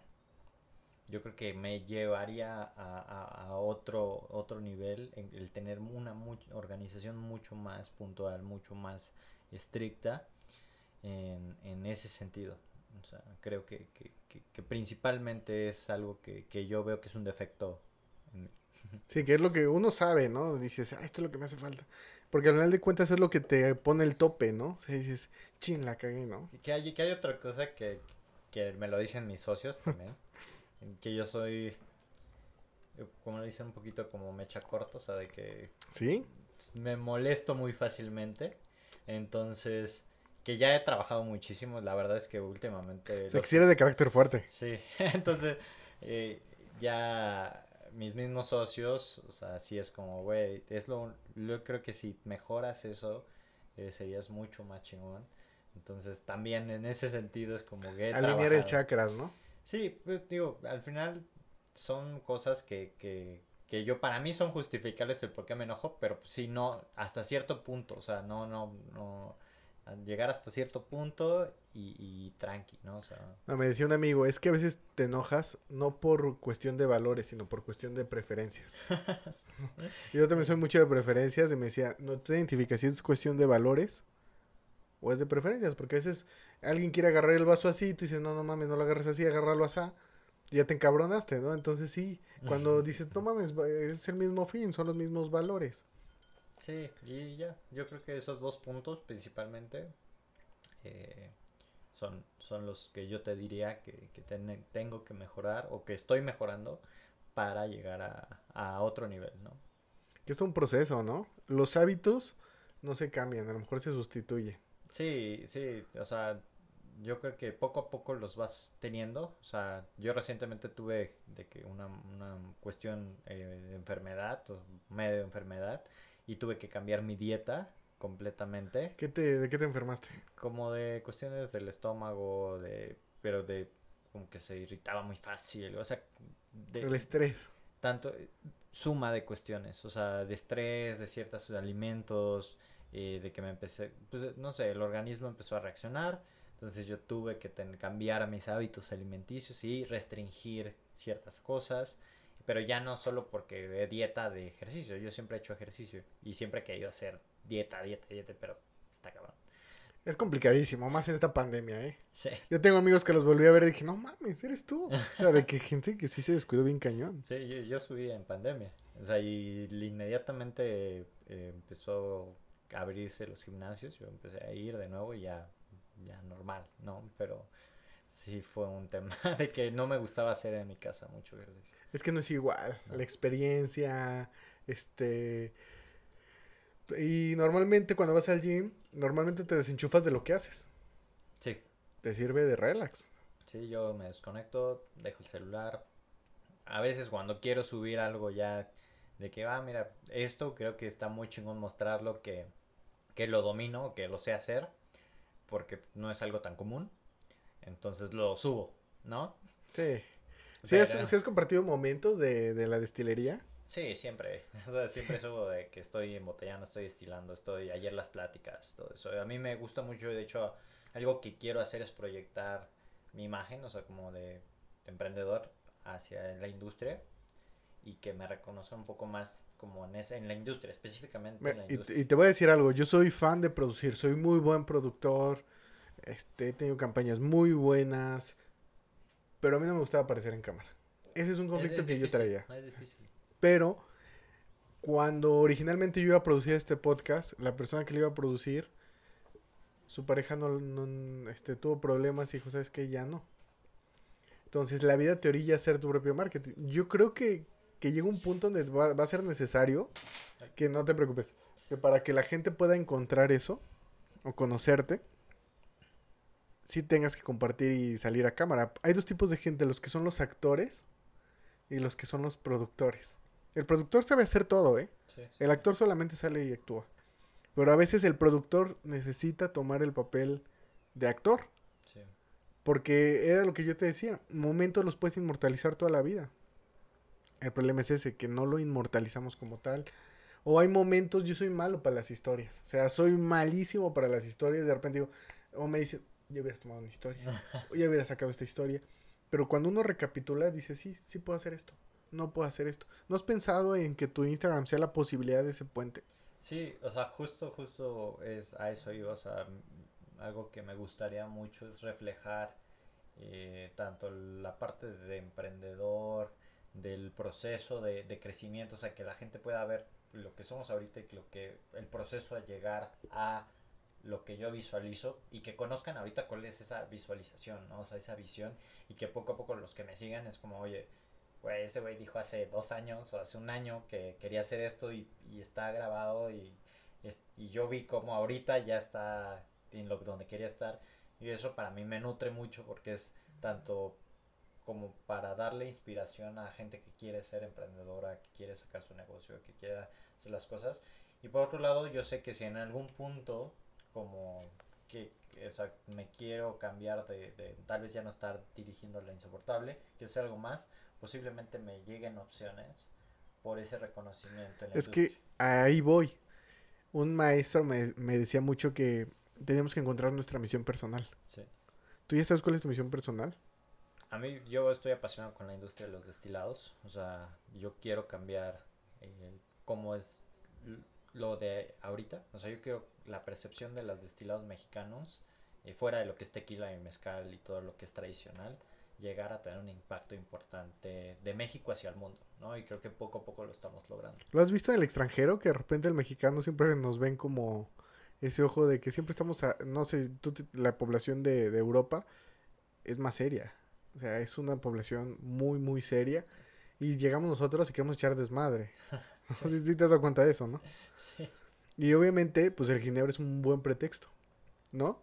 De poder conocer mucho más gente, de poder llegar a un público. Por eso me llama la atención que Londres haya pedido tanto ginebra, ¿no? Porque al final de cuentas, si son medio seriezones, ¿no? Pero pues, Londres es la casa del London Dry, entonces es como la segunda casa de del Ginebra en general. Pero les metiste gol, les metiste armónico ahí, para que supieran de lo bueno, ¿no? Sí, sí, sí, que ahorita Alemania fue el que compró más. ¿Alemania compró más? Ujú. O sea, sí, sí le pistean sabroso en Alemania. Y son cerveceros, ¿eh? Sí, sí, sí. No, y, y, y creo que a- ahorita están muy, muy inclinados a probar cosas de Latinoamérica. O sea, yo, nuestro exportador, nuestro distribuidor es eh, el que distribuye jarritos en Alemania. No manches. Sí. O sea, hay jarritos, tú vas a un lugar y puedes encontrar un jarritos. Sí, sí, sí. No, está muy chingón, Entonces, ¿no? te, te digo eso porque él nos lo comentó, ¿no? O sea, que tiene una apertura a productos latinos muy grande porque en Europa, pues, de cierta forma hay una misma rigidez, como tú lo mencionas, hay un cierto perfil de productos y, y en Latinoamérica cambia. Somos más abiertos a lo latinoamericano. Somos más, de una cultura más, más tranquila que... ¿Cómo? Porque, por decir, los de Europa son más cuadrados. Es complicado hacerles cambiar su forma de ver las cosas. Sí, pero pues mira, es un mundo muy global. Creo que actualmente se han abierto muchas fronteras. O sea, ya antes era muy difícil exportar. Actualmente, digo, para nosotros no es que sea fácil, pero pues, el contacto nos lo hicieron de Instagram. O sea, de... Nos contactaron por Instagram. Sí. No manches, están muy cañones. Entonces, pues ya las barreras se rompieron. O sea, ya realmente si, si tú tienes un producto bueno, puedes vender en China. Y las cinco cosas, ya para cerrar con broche de oro, las cinco cosas que aprendiste de ser una de las 30 promesas de Forbes. ¿Qué fueron las cinco cosas que dijiste? No mames. El haber hecho esto con Forbes me dejó estas cinco cosas. Porque digo, hay un chingo de empresas. Yo creo que uno es tener el objetivo, ¿no? O sea, yo creo, y, y eso creo que me lo puede decir eh, cualquiera de mis socios. Yo alguna vez, a cada uno de ellos le dije, güey, yo quiero estar en las 30 promesas Forbes. Eso fue creo que el número uno, o sea, de decir, yo quiero estar, o sea, quiero estar. Eh, dos, pues realmente tener un plan de trabajo y una ejecución que, que te lleven a tener una relevancia tal cual, o sea, eh, a mí no me encanta el, el- el dicho que dice fake it until you make it. Mm. A mí no me encanta. Porque al final de cuentas tienes que trabajarlo, cabrón, para que sí, realmente sí llegar. Y, y- y- y mejor mostrar ese camino a, a simular que ya estás en, en la orilla donde tú quieres estar. Eh, o sea, realmente yo creo que es súper importante. Tres, pues estar abierto a, entender otros ángulos, ¿no? O sea, justo como te decía, de las empresas que estaban allí, o sea, son empresas que muchas de ellas están en otra industria, están cambiando la forma en que vivimos, o sea, justo, justo es una empresa que va a llegar a ser un unicornio, o sea, mexicano, o sea, estoy casi seguro, o sea, eh, casi casi están teniendo las promociones de Julio regalado pero online y que te llegan a tu casa y no te cuesta el envío, o sea, cosas así tan brutales que digo, "What?", sí están muy cañones y aprender de ellos, ¿no? O sea, algo que me permitió mucho ahorita esto de Forbes es entender por qué ellos llegaron a hacer las 30 promesas Forbes, qué, qué, qué están haciendo y, y en todo sentido, ¿no? O sea, en equipo, en proyecto, en visión, en misión, en, ejecución y eso es súper, súper, súper importante. Eh, ¿Qué más? Pues creo que algo que me, que me dio a entender es que lo que hemos hecho eh, o sea, lo que hemos hecho en redes sociales, en contenido, en, el trabajo de campo, pues ha funcionado mucho, ¿no? O sea, para llamar la atención de Forbes, porque realmente la facturación que tuvimos el año pasado, pues era 1.5 veces el mínimo que pedían, pero pues para ellos no era lo, lo interesante la facturación, ¿no? Seguramente había empresas que se postularon mucho más, más, con más lana, o sea, que vendían más, pero pintarles esa, esa visión que tenemos, ¿no? O sea, de qué estamos haciendo, cómo lo estamos haciendo y qué queremos hacer. Creo que eso fue súper, súper clave para aparecer en, las promesas. Y pues el último, eh, ¿qué podría ser? Me quedé en las cuatro. El que todo es posible, ¿eh? Porque realmente no solamente tomas armónico, tomas el poder emprendedor de alguien, o sea, tomas Ahorita fíjate, yo en lo personal, hasta estaba viendo la botella y digo, no manches, o sea, la historia que hay detrás, dices, al final de cuentas somos cíclicos y a lo mejor te encuentras a alguien emprendedor que hace algo como tú, alguien que, que le toca romper dogmas, que le toca romper el, el, esqueleto que traía y partir de algo, innovar.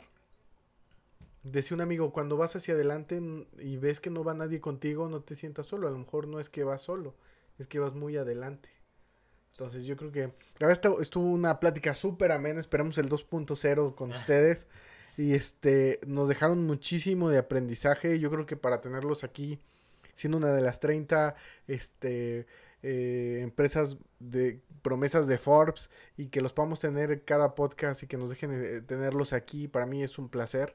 Y este, y aparte nos hacía falta conocer su historia, porque siempre llegan mis amigos y me dicen, oye, ¿quién hay con armónico? Le digo, es que es queretano porque no nos veíamos haciéndole el comercial a otros lados, la verdad estamos muy contentos. Y sobre todo, dicen que una buena charla y un buen gin tonic saca lo mejor de tus amigos, entonces estamos muy contentos. Y algo que quieras agregar para despedir, Juan Carlos. Pues esperemos que la próxima plática 2.0 sea para mencionar como las 30 promesas, pero de bajo de los 30 años. O sea, ya como persona. No, está cañón, ya como persona, es marca personal, ¿no? Sí. Muy bien, Juan Carlos, la verdad un placer tenerte aquí con nosotros. Gracias por tu tiempo y creo que a todos nos va a inspirar tu, tu, entrevista. Creo que hay dos que tres emprendedores que nos va a dejar impactado. Yo que lo escucho varias veces me quedo y saco cosas nuevas. Pues, Muchísimas gracias, Juan Carlos. Luis, por la invitación y pues a darle. A darle. Un aplauso chicos, gracias por todo.